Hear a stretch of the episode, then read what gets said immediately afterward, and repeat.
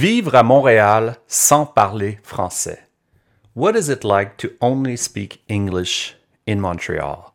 Welcome to Learn Quebec French. As usual, we'll start with our introduction in English and then move on to the main content in French. If you'd like to find out more about learning Quebec French and receive resources and reading material and podcasts in your inbox several times a week, head to www.frenchwithfrederick.com. First, I'd like to clarify two things.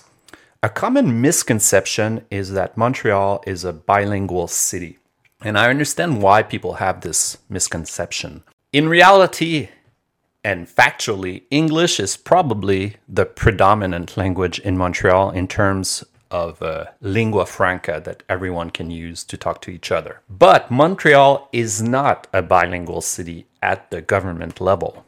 So when you are in Montreal, everything at the government level is not happening in English and French and does not have to be translated into English and French. So if you're if you take the public transportation, for example, system, the metro, and the new REM, you'll see that everything is in French. There's no translation in English. And the other misconception is that Quebec is a bilingual province. It's not the case. The only official language in Quebec is French. There is no bilingual status for Quebec. In fact, every province in Canada can have a bilingual status, and some provinces do. Actually, I, I can only think of one. I think it's uh, New Brunswick. Otherwise, it's only the federal government that is officially bilingual. So, resources published by the federal government in Canada, for example, the uh, weather forecast, has to be translated into French if they're if they've been done in English first, and the other way around too. But in Quebec, nothing by law has to be translated into English.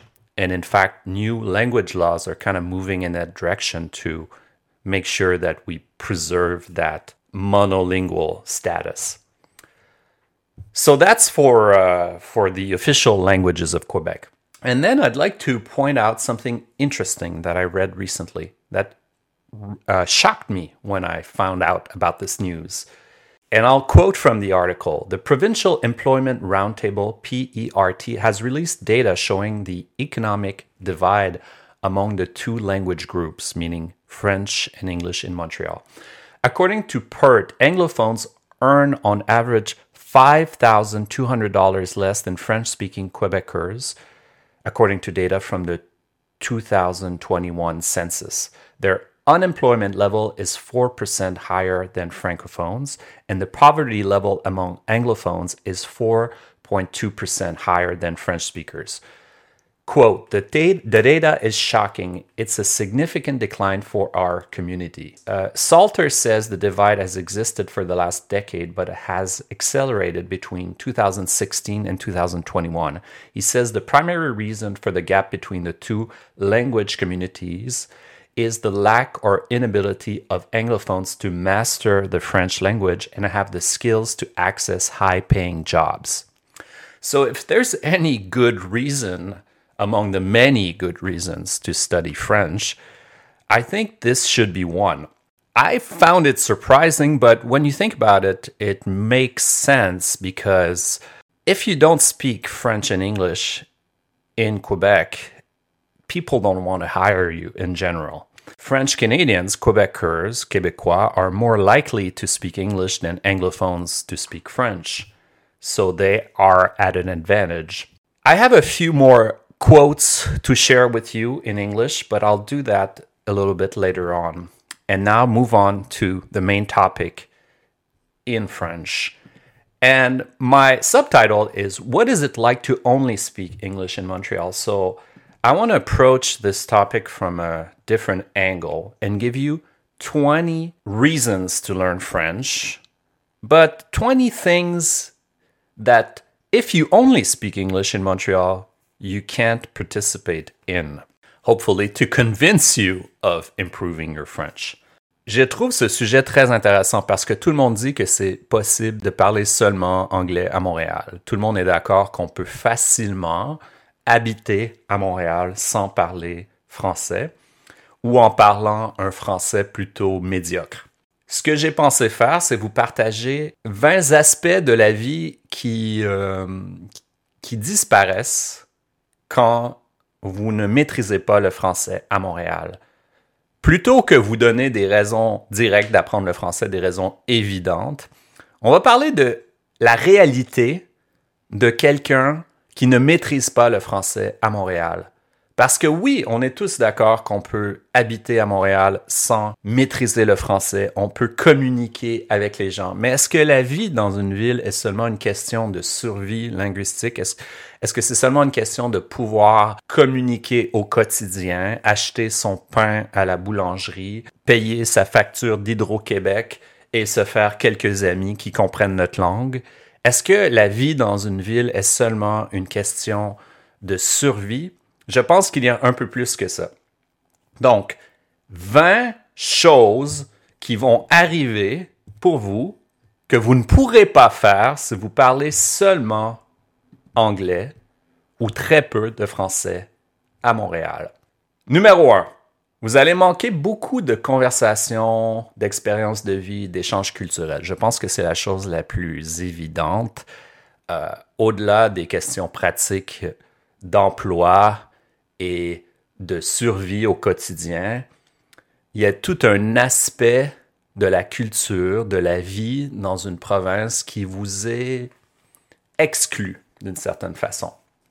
Donc oui, on peut se faire comprendre, mais est-ce qu'on peut pleinement participer dans la vie culturelle d'une ville et à certaines expériences de vie, euh, d'amitié, euh, de conversations passionnantes et intéressantes qui maintenant ne sont pas vraiment accessibles? Et j'arrive très peu à comprendre comment quelqu'un peut se sentir à l'aise dans cette situation-là. Quand j'ai euh, vécu aux États-Unis, je trouvais ça très frustrant d'être dans des, certaines situations où euh, je sentais que je comprenais pas tout à fait la culture, et j'arrivais pas à participer. Je vous donne un exemple très pratique. Même si je parlais très bien l'anglais, une fois on a joué un jeu. Euh, je sais même pas comment s'appelle ce jeu, mais c'est très connu. Une version de ce jeu est de mettre un, un petit collant sur la tête de quelqu'un et il y a quelque chose d'écrit dessus. Donc tout le monde peut voir le mot sur la tête de la personne, sauf la personne évidemment qui a le collant sur sa tête. Et les amis alentour essaient de donner des indices pour que la personne devine de quoi on parle. Donc on avait joué une, version de ce jeu-là, une version américaine qui était préfaite, donc qui était euh, sur le téléphone de quelqu'un, je pense. Et toutes les références culturelles étaient des références très américaines. Et à un moment donné, j'ai tellement été frustré que j'ai arrêté le jeu. J'ai complètement abandonné le jeu parce que je me suis dit, je, je comprends absolument rien. Pourtant, je comprenais tous les mots qui étaient dits, mais je n'avais aucune des références culturelles. Et je trouvais ça très frustrant.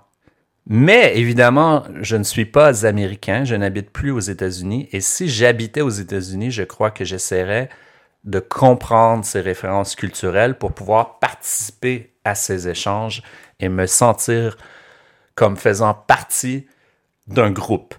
Numéro 2.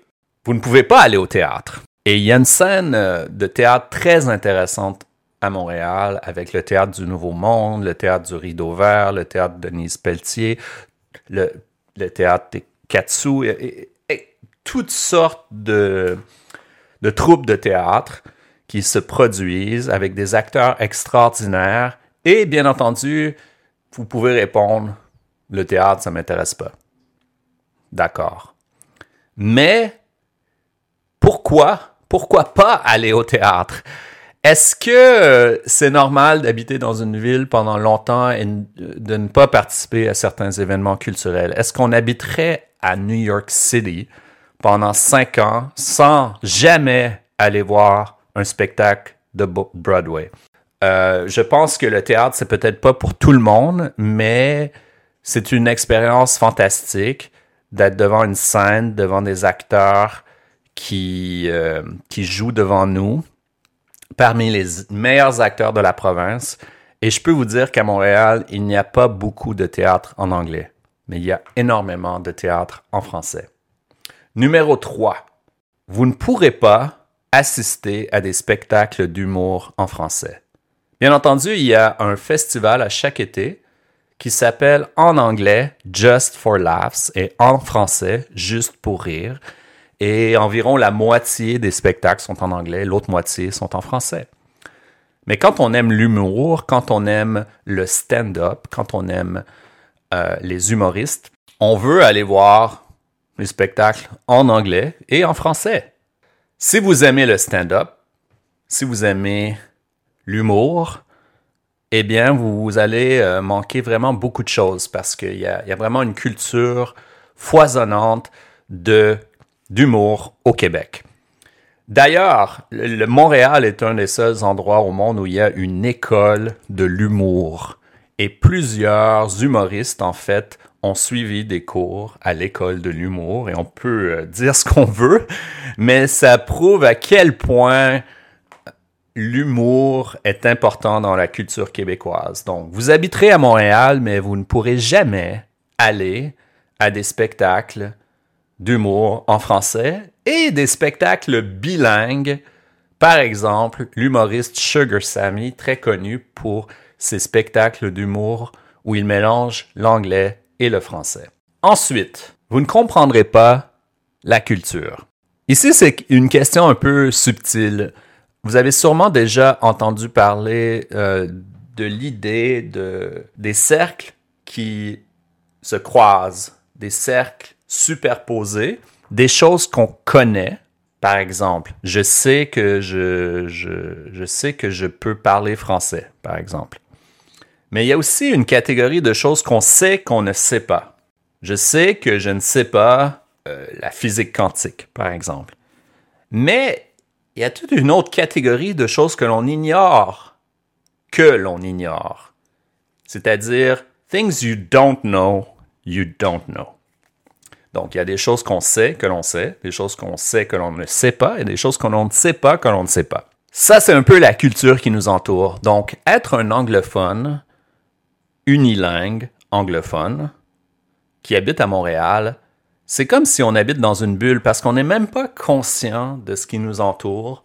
Il nous manque beaucoup de références culturelles et ça, joue euh, beaucoup sur à quel point notre vie est limitée. On peut interagir dans certains groupes, mais on n'est pas conscient euh, de tout ce que l'on ne sait pas, de toute la culture qui nous entoure. Et je vais revenir un peu là-dessus un peu plus tard par exemple, de comprendre l'environnement visuel de Montréal, les blagues, les inside jokes, comme on dit en anglais. Ensuite, si on continue un peu euh, dans cette veine, vous ne pourrez pas regarder la télévision en français des séries francophones. Ça, c'est euh, assez évident. Peut-être que vous, allez dire Ah, ça m'intéresse pas, il y a assez de séries en anglais, il y a assez de télévision en anglais mais c'est toute une partie de la culture que vous allez ignorer complètement. Ensuite, si on parle seulement anglais, on ne peut pas vraiment participer à une vie de quartier et des conversations spontanées dans le quartier. On peut peut-être le faire en anglais, mais c'est pas la même chose que d'être dans un quartier et un homme d'un certain âge se promène avec son chien et nous adresse la parole en français, on n'a rien compris. On n'a absolument rien compris de ce qu'il nous dit. Et peut-être que si on répond en, anglais, la personne va répondre en anglais, mais la conversation risque d'être beaucoup plus limitée que si on peut répondre dans la langue maternelle de nos voisins. Donc, il y a toujours un inconfort d'habiter dans un quartier francophone et de parler seulement anglais. Peut-être que ce, cet aspect de la problématique euh, de la langue à Montréal ne s'applique pas si quelqu'un habite dans un quartier plutôt anglophone. Mais je peux vous dire que personnellement, je trouve ça très malaisant quand une personne se présente à un événement de voisinage, par exemple, un, petit party de voisins, et parle seulement l'anglais. Parce que tout le monde doit s'adapter à cette personne. Imaginez un groupe de 15 ou 20 personnes. Tout le monde parle l'anglais et le français, sauf une ou deux personnes. Donc, tout le monde aurait parlé français ensemble, avec plus de plaisir. Mais maintenant, à cause de ces deux personnes-là, on se sent obligé de le faire en français, en anglais plutôt. Et euh, ça peut être euh, une belle chose à faire une fois ou deux, mais euh, si la situation se répète, c'est très lourd pour les autres parce que c'est toujours un effort supplémentaire. Je vais vous donner un exemple. J'avais un ami américain qui habitait avec moi à Montréal dans le début des années 2000. Et il n'a jamais vraiment appris le, français. Pourtant, c'était une personne très, euh, très agréable, très intelligente, avec beaucoup euh, de conversations, beaucoup d'entre-gens, comme on dit au Québec. Et euh, il n'a juste pas eu le temps ou l'intérêt d'apprendre le français. Et à un moment donné, il, s'intéressait à une jeune femme et euh, il passait un peu de temps chez, chez elle et ses colocs. Et il m'a dit à un moment donné, euh, je pense qu'ils ont arrêté de m'inviter parce que je parle seulement l'anglais. Et j'imagine clairement la situation, une fois, deux fois, trois fois, quatre fois, on se rencontre avec des amis et euh, on a cet invité-là qui est là, qui parle seulement l'anglais et on se force pour parler anglais avec lui. Mais là, euh, un an plus tard, la personne est encore là, toujours pas appris le français. Et à chaque fois, il faut faire cet effort supplémentaire de tout le monde doit changer la langue pour une seule personne qui ne parle pas le français. Je dois vous dire que c'est moins intéressant d'inviter cette personne-là pour d'autres événements. Pourquoi? Parce que c'est un effort supplémentaire pour tout le monde. Et en plus, on sent que l'autre personne n'a pas fait d'effort d'apprendre notre langue. Ensuite, euh, vous ne pourrez pas aller au cinéma Beaubien, cinéma du parc, ni regarder des films français.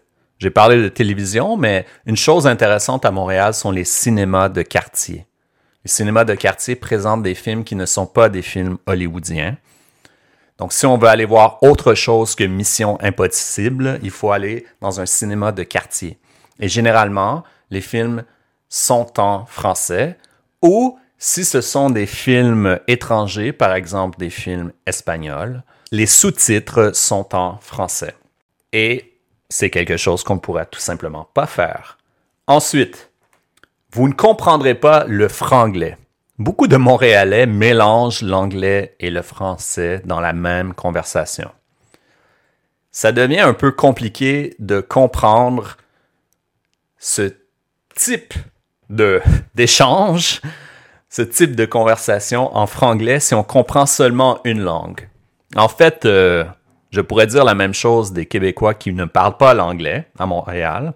Ils ne comprendront pas le franglais non plus. Et ça peut être problématique parfois parce que on entend une conversation, mais on, on en comprend seulement la moitié. Ensuite, et je reviens un peu à ce que je disais tout à l'heure, vous allez un peu agacer les francophones si vous n'avez pas appris le français après deux ou trois ans. Généralement, on donne une période de grâce à quelqu'un pour apprendre une langue, c'est-à-dire qu'on lui laisse le temps d'apprendre la langue. Si quelqu'un me dit Ah, je viens d'arriver à Montréal, je suis arrivé il y a cinq mois, et la personne ne parle pas le français, je pense qu'aucun Montréalais, aucun Québécois va dire Ah, pourquoi? Ok, c'est pourquoi tu parles pas déjà le français Mais quand la personne est là depuis cinq ans, c'est autre chose. On se dit que la seule raison pour laquelle cette personne n'a pas appris le français, ça peut être parce qu'elle n'est pas intéressée. Elle n'a pas mis l'effort. Elle a trouvé qu'il y avait d'autres choses de plus importantes. Donc, au début, comme avec mon ami américain, vous allez trouver que c'est quand même facile de vous faire des amis. Mais peut-être que les personnes que vous allez rencontrer vont hésiter à vous inviter à plusieurs reprises si vous ne faites pas l'effort d'apprendre la langue. Et généralement, euh, après deux ou trois ans, on peut considérer que si la personne n'a pas appris le français, elle ne l'apprendra jamais. Et en fait, euh, c'est un peu mon expérience. Les gens que j'ai rencontrés qui ont appris le français, qui venaient d'ailleurs, ont commencé à le faire dès leur arrivée à Montréal ou même avant. Mais les gens qui sont là depuis au moins deux ans et qui n'ont toujours pas appris beaucoup de français, je peux prédire que ces personnes-là ne l'apprendront vraiment jamais. Ensuite, vous ne pourrez pas vous mêler facilement à des situations bilingues. Donc, j'ai parlé de contextes sociaux qui sont plutôt francophones, mais il y a aussi des contextes qui sont plutôt bilingues, où les conversations se mélangent. Donc, ici, il ne s'agit pas d'une personne qui parle, qui mélange le français et l'anglais dans la même conversation, mais de différents groupes dans le même espace où à un endroit, il y a une conversation en français, à un endroit, il y a une conversation en anglais. Et c'est, je trouve que c'est beaucoup plus simple de pouvoir passer de l'un à l'autre que d'exiger constamment que tout le monde à qui on parle parle en français, en anglais ou en français si on ne parle pas l'anglais. Ensuite, euh, vous ne pourrez pas participer facilement à la vie de quartier ça, revient un peu à ce que je disais tout à l'heure. Je parlais de conversations spontanées dans le quartier. Mais là, je vais aller un peu plus loin que les conversations spontanées. La vie de quartier, c'est autre chose que juste euh, les gens à qui on parle dans la rue. C'est aussi les activités dans le quartier. Peut-être que ça vous intéresse pas, mais dans plusieurs quartiers de Montréal, il y a des activités intéressantes qui se passent, des groupes communautaires, euh, il y a plein de choses qui sont vraiment intéressantes. Et si on habite dans un quartier bilingue ou plutôt francophone, c'est un peu difficile de se mêler à la vie de quartier parce que la plupart des événements sont en français. Ensuite, comme je disais en introduction, les transports ne sont pas bilingues en fait, car la quasi-totalité des affiches à Montréal sont en français où le français est prédominant. Donc, on ne comprend pas vraiment à 100% l'environnement visuel. On peut se reconnaître tel endroit, tel endroit, le nom d'une rue et prendre le transport en commun, le nom des stations.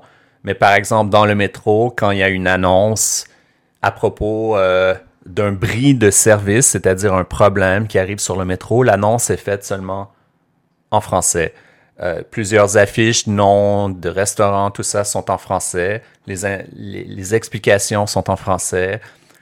Les explications données par la ville de Montréal à propos de ce qui se passe sur une rue ou dans une ville sont en français. Ensuite, vous ne comprendrez pas les blagues. Ici, je parle de blagues, de références culturelles, de dictons, proverbes et tout ce que l'on peut voir et entendre quand on se promène à Montréal. Et en fait, c'est un exercice que je fais parfois dans mes cours, c'est que je partage des photos que j'ai prises de différents endroits à Montréal. J'ai pris des photos d'affiches, de noms de restaurants, de noms de commerces. Et il y a souvent dans le titre un jeu de mots. Et le jeu de mots, en fait, est, une référence culturelle, une référence linguistique. Donc j'imagine les gens à Montréal qui se promènent un peu partout, et c'est comme s'ils vivaient dans un monde où they don't get the joke. Donc, il y a des blagues un peu partout, il y a des références culturelles, mais il faut vraiment qu'on leur explique pour qu'ils comprennent la référence culturelle. Et on peut imaginer qu'ils comprennent seulement une très petite partie des références culturelles et des blagues autour d'eux. Et évidemment, dans les conversations, il va y avoir d'autres références culturelles, blagues.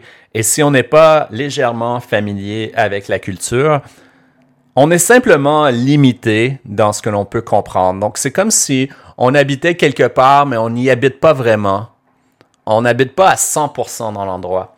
Donc c'est normal que les Montréalais bilingues vont peut-être nous considérer comme plus des touristes dans notre propre ville. Ensuite, Je vais donner le prochain titre euh, en anglais. You can't mingle at all in francophile situations. Donc, ça revient à ce que j'ai dit plusieurs fois. On ne peut pas se mêler facilement à des groupes francophones. Souvent, les gens disent Ah, quand on ne parle pas très bien français à Montréal, les gens nous répondent en anglais, et c'est vrai. Mais comme j'expliquais tout à l'heure, peut-être qu'ils vont le faire les premières fois, mais ensuite, si on veut vraiment se joindre à un groupe, se faire plus d'amis, ça devient de plus en plus difficile. Donc, on pourrait imaginer plein de situations de, fêtes, de rencontres où la plupart des gens parlent français. Et oui, ils vont faire l'effort pour vous parler en anglais, mais euh, ça ne sera pas la même chose parce qu'on ne comprendra pas exactement tout ce qui se passe autour de nous. Ensuite, prochain item, je vais le dire en anglais. The rest of Quebec seems like a foreign and slightly hostile place. Pourquoi j'écris ça? En fait, je veux parler, euh, et je le dis en français, le reste du Québec vous semblera étranger, comme un endroit étranger et légèrement hostile. Pourquoi? Parce que souvent j'ai l'impression que les unilingues anglophones de Montréal ont tendance à rester à Montréal. Et peut-être ils vont aller à Québec ou dans les cantons de l'Est. Mais le reste du Québec est un endroit plutôt étranger. Donc, c'est comme si quand on sort de Montréal, on entre dans un territoire inconnu. Pourtant, le Québec est tellement magnifique et je pense qu'il faut le découvrir au complet. On ne peut pas juste rester à Montréal et dire qu'on habite au Québec. Il faut, il faut visiter le reste du Québec et le reste du Québec est vraiment francophone. Montréal est un peu, la grande région de Montréal est un peu une, exception d'un territoire en principe euh, francophone, mais dans les faits plutôt bilingue. Et quand on sort de Montréal, tout est en français, tout est écrit en français, les conversations sont en français. Et bien sûr qu'on peut probablement se faire comprendre en anglais, mais ce ne sera pas la même chose. On n'aura pas les mêmes relations avec les gens. Ensuite, il n'est pas facile de trouver un emploi si l'on est anglophone, unilingue, anglophone. Et ça revient à ce que je disais tout à l'heure, en début j'étais surpris d'apprendre que les anglophones, en fait, avaient un niveau de vie et des salaires beaucoup plus bas que les francophones à Montréal et au Québec. Ensuite, vous ne pourrez pas facilement rencontrer les parents. Et ici, euh, cet item ne s'appliquera pas à tout le monde, mais je parle d'une situation de couple où une personne anglophone sort avec une personne francophone et il y aura peut-être une rencontre avec les parents francophones à un moment donné, une situation du type Meet the Parents. Et on peut imaginer encore une fois que ces parents seront plutôt francophones et souvent parleront moins bien l'anglais ou peut-être parleront pas du tout l'anglais comme, euh, comme mes parents à moi. Et donc ça devient extrêmement lourd pour l'autre personne de devoir traduire tout ce qui se passe avec la famille dans les rencontres familiales. Ce que je dis, c'est que on peut se faire comprendre en anglais, mais les situations deviennent compliquées et ça devient plus difficile pour les autres. Ensuite, vous allez limiter vos choix de quartier à Montréal. Bien entendu, on peut très bien s'établir dans un quartier plutôt anglophone dans l'ouest de Montréal et vivre en anglais au quotidien sans aucun problème. Mais quand on s'établit dans un quartier un peu plus à l'est, un peu plus francophone, ça devient beaucoup plus difficile de participer à la vie de quartier et de sentir qu'on appartient au quartier. Donc, il y aura cette tendance pour les personnes qui parlent seulement l'anglais de choisir un quartier plus anglophone. Ça veut dire, en fait, qu'on limite ces options. Ensuite, vous ne serez jamais considéré comme un vrai Montréalais. Et là, peut-être que je vais dire est un peu controversé, mais ça revient à mon histoire de tout à l'heure, l'histoire de mon ami américain, qui, à un moment donné, a arrêté d'être invité par ses amis francophones parce que, en fait, j'ai jamais eu le, toute l'histoire. J'ai jamais eu la version des faits des amis, mais c'était sa version des faits. Et il disait qu'il avait arrêté d'être invité. Pourquoi? Parce que c'était peut-être un peu lourd pour les autres de toujours devoir changer leur langue commune pour une seule personne. Mais je vous donne mon point de vue à moi. Je trouve que si quelqu'un habite à Montréal depuis longtemps, depuis 5 ans, 10 ans, et n'a pas appris le français, pour moi, cette personne-là fait partie un peu d'une autre culture. Donc, ne participe pas à la culture commune, la culture que je connais. Donc, est-ce que je vais considérer cette personne-là comme euh, un Montréalais ou une Montréalaise? Peut-être que à voix haute, oui, mais dans ma tête, non. Je vais dire non. Cette personne-là n'a pas vraiment fait l'effort d'apprendre ma culture. Ma définition, au moins, du Québec, c'est d'un endroit principalement francophone. Donc, à mon avis, il faut faire l'effort d'apprendre le français.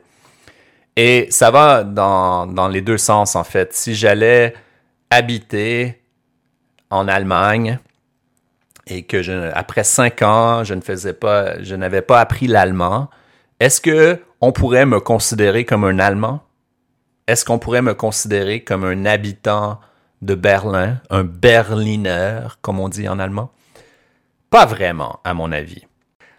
Et ça m'amène à mon dernier point, je vais vous citer quelqu'un qui a dit que j'ai trouvé que le plus gros problème de la vie à Montréal, au Québec, sans maîtriser le français, était l'isolement par rapport à la culture.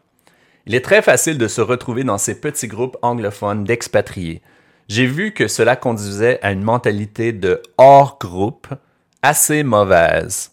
En fait, ça me fait penser à plein d'endroits que j'ai visités, au cours de ma vie. Par exemple, j'ai passé assez de temps au Costa Rica et il y avait des groupes d'expats, d'expatriés américains ou canadiens qui habitaient au Costa Rica depuis plusieurs années, qui n'avaient pas vraiment appris l'espagnol ou avaient appris juste l'espagnol de survie.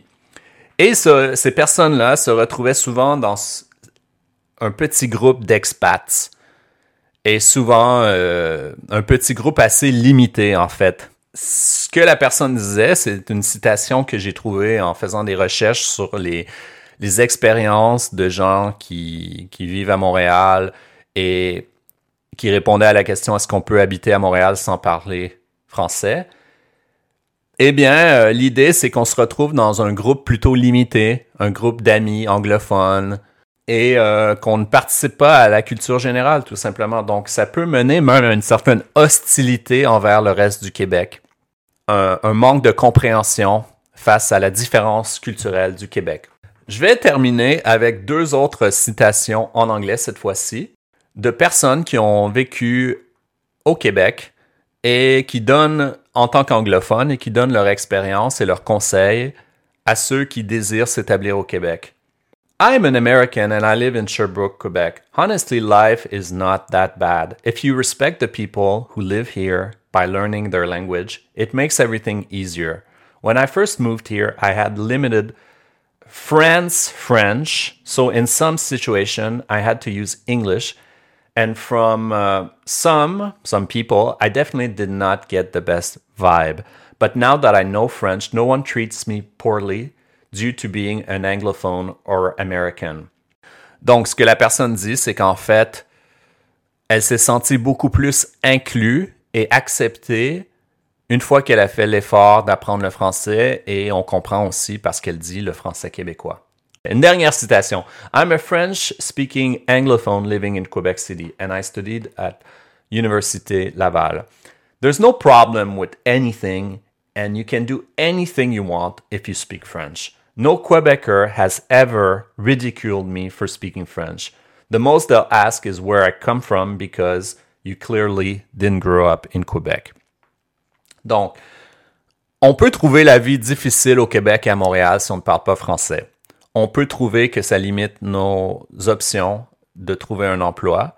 Et comme on a pu le constater, euh, des recherches ont démontré que les unilingues anglophones à Montréal font de moins bons salaires ont un plus haut niveau de pauvreté que les personnes bilingues ou francophones. Mais il y a plus que cela. Il y a tout l'aspect, tout l'aspect culturel et d'inclusion qui est important. Donc, j'espère que ce balado vous a convaincu d'améliorer votre français, de continuer à travailler sur votre français, parce que c'est toujours plus intéressant de parler plusieurs langues que d'en parler seulement une.